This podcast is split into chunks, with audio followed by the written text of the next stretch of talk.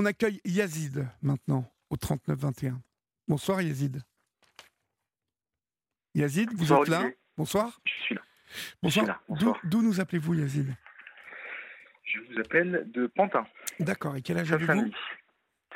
J'ai 34 ans. D'accord. De quoi voulez-vous me parler Yazid? Alors moi, je vous appelle parce que euh, il me semblait important de vous parler d'un sujet qui est euh, au centre de l'actualité depuis vendredi soir. Et euh, il me paraissait fondamental, non seulement d'en informer un petit peu les, personnes qui, vous écoutent, mais en plus d'appeler à leur soutien. Mhm. Je veux évidemment parler du, séisme qui s'est produit au Maroc vendredi soir. Ça fait un peu plus de 72 heures. La, la, région de Marrakech, au sud de Marrakech, la région de un village qui s'appelle Al-Haouz a été euh, victime d'un séisme d'une magnitude d'à peu près 7 sur le 16 de Richter, qui, euh, qui a provoqué un bon nombre de dégâts. Oui, et surtout, euh, on, en, est à 2800 morts pour l'instant, et le chiffre ne cesse d'augmenter. Exactement. Alors, il, il ne cesse d'augmenter pour une raison très simple, c'est qu'en fait, il se trouve que l'épicentre du séisme se trouve dans une région qui, qui, est, qui se caractérise par la présence de nombreux villages déjà à la base relativement enclavé et difficile d'accès, euh, et qui maintenant, avec les, destructions liées au séisme, sont devenues euh, carrément inaccessibles en fait.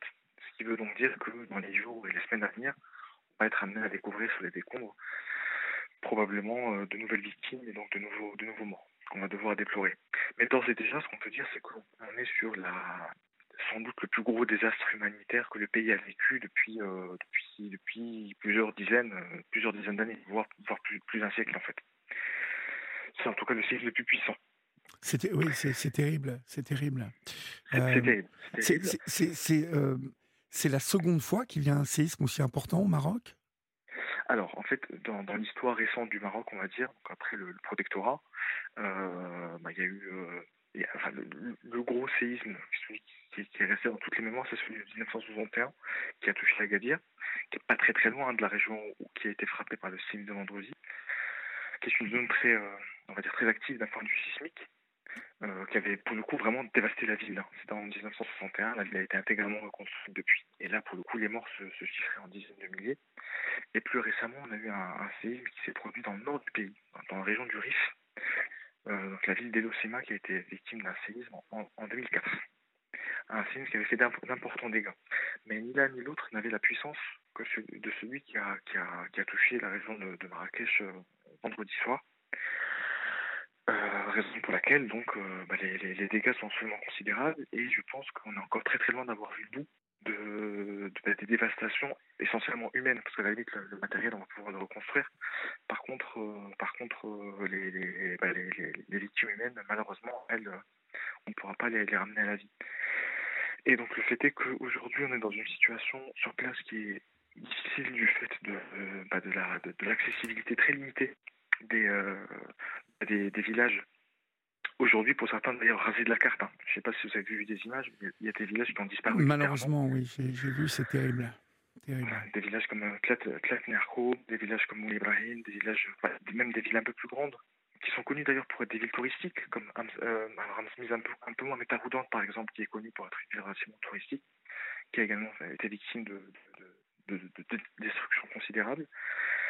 Euh, tous ces villages aujourd'hui euh, ont perdu euh, une bonne partie de leur population, pour pas dire toute la population, et les, survivants n'ont plus rien. Plus rien. Quand je dis plus rien, c'est même pas de, quoi se couvrir la nuit, sachant que les, nuits sont, les nuits sont, froides, n'ont pas, pas, pas le matériel le plus élémentaire pour se soigner, pour manger. Et donc, euh, dans ce contexte d'accès difficile disons, aux, victimes, c'est euh, pour l'instant beaucoup de solidarité nationale mais aussi internationale en train de jouer le rôle de, on va dire, de tampon.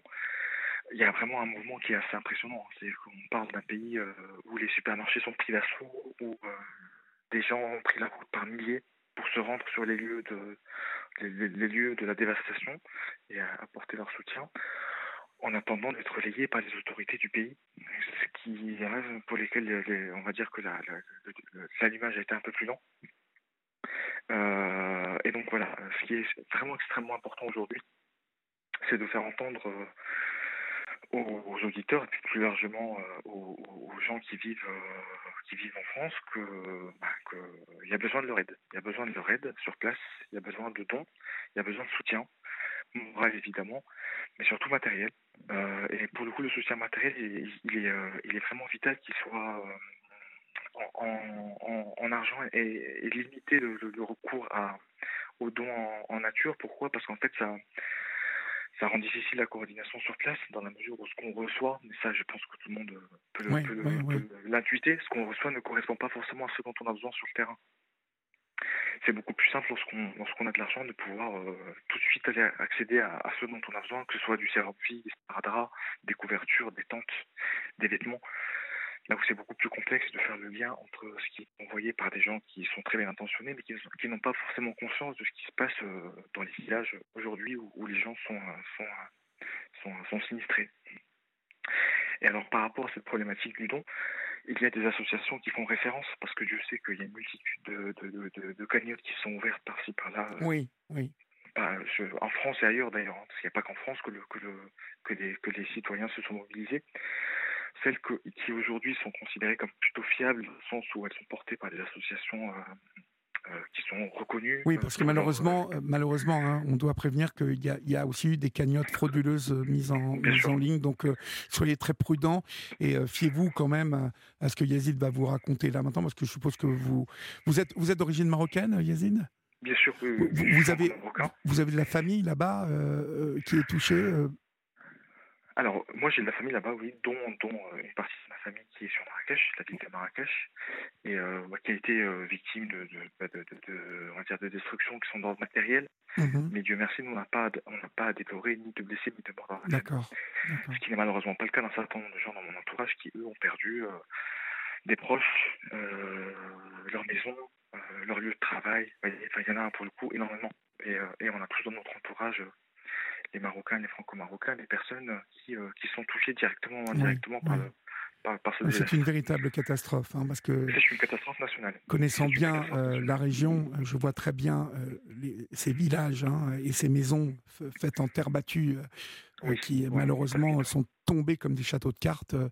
et on peut imaginer l'ampleur et la gravité de, de, ce qui se passe en ce moment au Maroc. Exactement. Et d'ailleurs, en fait, je pense qu'on est, on est engagé sur un long processus parce que là, on parle d'aider les personnes à survivre sur place et, Ah, je vous ai perdu, Yazid. Il faut que vous bougiez parce que je, je ne vous entends plus. Je essayais de, de, de bouger. Euh, je ne sais pas si vous m'entendez, Yazid. Bon, on, a perdu Yazid pour l'instant. Vous, vous qui nous écoutez, on est en train de, rappeler Yazid et on va l'avoir tout de suite. Hein. Mais euh, vous, vous qui nous écoutez, il est certain que euh, les Marocains, et je suppose que si vous suivez l'actualité, vous aurez bien évidemment saisi le caractère urgent de donner, parce que là-bas sur place, les gens ont besoin de tout. Hein. Les euh, supermarchés sont, pris d'assaut, euh, mais j'ai envie de vous dire pour celles et ceux qui peuvent euh, aller au supermarché. Or, on parle là de, petits villages. les routes sont coupées pour certains d'entre eux. On a récupéré Yazid. Hein. J'allais vous demander, Yazid, avant qu'on soit coupé, quels sont les premiers besoins là? Et comment pouvons-nous agir, nous, ici, de France? Alors, le plus simple, lorsqu'on est à distance comme ça et qu'on veut aider, le plus simple, c'est de s'en remettre aux associations humanitaires qui sont en train de faire un travail absolument incroyable sur place. Un travail logistique, de coordination, un travail euh, d'acheminement en fait des, des, des, des, biens de première nécessité aux personnes concernées, parce que c'est vraiment un travail d'orfèvre. L'accès à certaines zones, comme je vous disais tout à l'heure, est extrêmement difficile et ça va se faire euh, en utilisant des moyens qui sont euh, plus ou moins artisanaux. Oui. Euh, pour accéder à des, à des zones qui, euh, alors déjà, sont difficiles d'accès, mais en plus, il y a toujours ce risque, vous voyez, de, bah de, de, bah de réplique. Peut-être provoquer, voilà, alors le, risque de réplique, il y a aussi le risque de provoquer des destructions euh, sans, sans, sans le vouloir, parce qu'il y a forcément beaucoup de bâtiments qui sont fragilisés. Et donc arriver avec euh, voyez, des gros camions, arriver avec des grosses pelleteuses, avec des gros hélicoptères. parce que la course, la course contre la montre hein, continue, euh, bien évidemment, hein, vous qui nous écoutez au Maroc, parce que euh, il y a encore à l'heure actuelle sans doute des gens qui sont pris sous les décombres là-bas. Donc on a bien évidemment besoin de moyens. Vous, vous avez identifié donc comment peut-on donner, comment peut-on aider Yazid? Alors, l'enjeu, c'est pas de dire qu'il y a une association qui est meilleure que l'autre. Donc, moi, je vais vous donner quelques noms d'associations qui sont en train de faire du travail sur place, que ce soit des associations nationales, locales, ou des associations internationales que les Français connaissent davantage. D'accord. Mais le tout, le tout, c'est de contribuer. Et un autre élément qui est très important à avoir en tête, c'est qu'il n'y a pas de, petits, euh, de petites contributions. C'est-à-dire que donner 5 euros, donner 10, 20, 30 euros, ça peut paraître pas grand-chose, mais en fait multiplié par euh, pour là-bas c'est beaucoup déjà la quantité énorme, de, voilà, et puis la quantité énorme de personnes qui vont, euh, qui vont, qui sont en train de contribuer en France et ailleurs, va faire qu'on va réussir non seulement à, à permettre à un maximum de personnes de survivre, mais aussi probablement de commencer à lancer la, bah, les travaux qui vont permettre de reconstruire et de, et de, et de remettre à flot euh, des, villages qui sont aujourd'hui complètement, euh, complètement sinistrés et détruits. Alors les associations euh auxquelles je vous invite à vous rapprocher sont alors celle qui est vraiment en train de faire un gros travail qui est reconnu par les acteurs du terrain, c'est la Banque alimentaire du Maroc. Oui. Euh, c'est extrêmement facile de faire un don à cette association. Comment, comment Parce que vous savez, euh, on dit c'est extrêmement facile, mais comment euh, on, va sur Internet Comment comment on fait? Alors, n'importe qui peut aller sur Google hein, ou un moteur de recherche quel qu'il soit, taper Banque alimentaire Maroc donation. Ça vous ouvre un lien. Nous, nous l'avons partagé hein, sur notre page Facebook. Formidable, formidable, parce qu'en fait, vous verrez qu'il est très simple d'accès. Vous arrivez sur une page où vous pouvez choisir le montant que vous allez virer.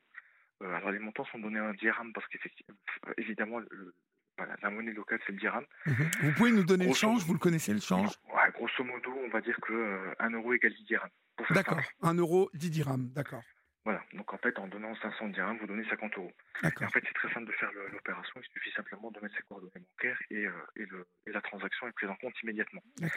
C'est une association qui est reconnue, très professionnelle, très compétente, qui connaît bien le terrain et qui est en train de faire déjà un gros boulot là depuis trois jours. Hein. Donc euh, mhm. ils n'arrêtent pas, ils sont en train de se mobiliser pour que euh, bah, les personnes qui sont sur place, qui sont encore en vie, bah, puissent continuer à manger, à se soigner et à dormir dans des conditions qui soient à peu près décentes. Je rappelle qu'il y a énormément d'enfants dans ces villages qui ont besoin de, premiers soins en plus et, et bien évidemment de, tentes par exemple pour dormir parce que parce qu'il fait froid la nuit. Euh, Alors on parle d'enfants justement une autre cagnotte qui, a, qui, est assez visible, on va dire, sur les réseaux et qui est relativement fiable, enfin pas relativement, qui est totalement fiable.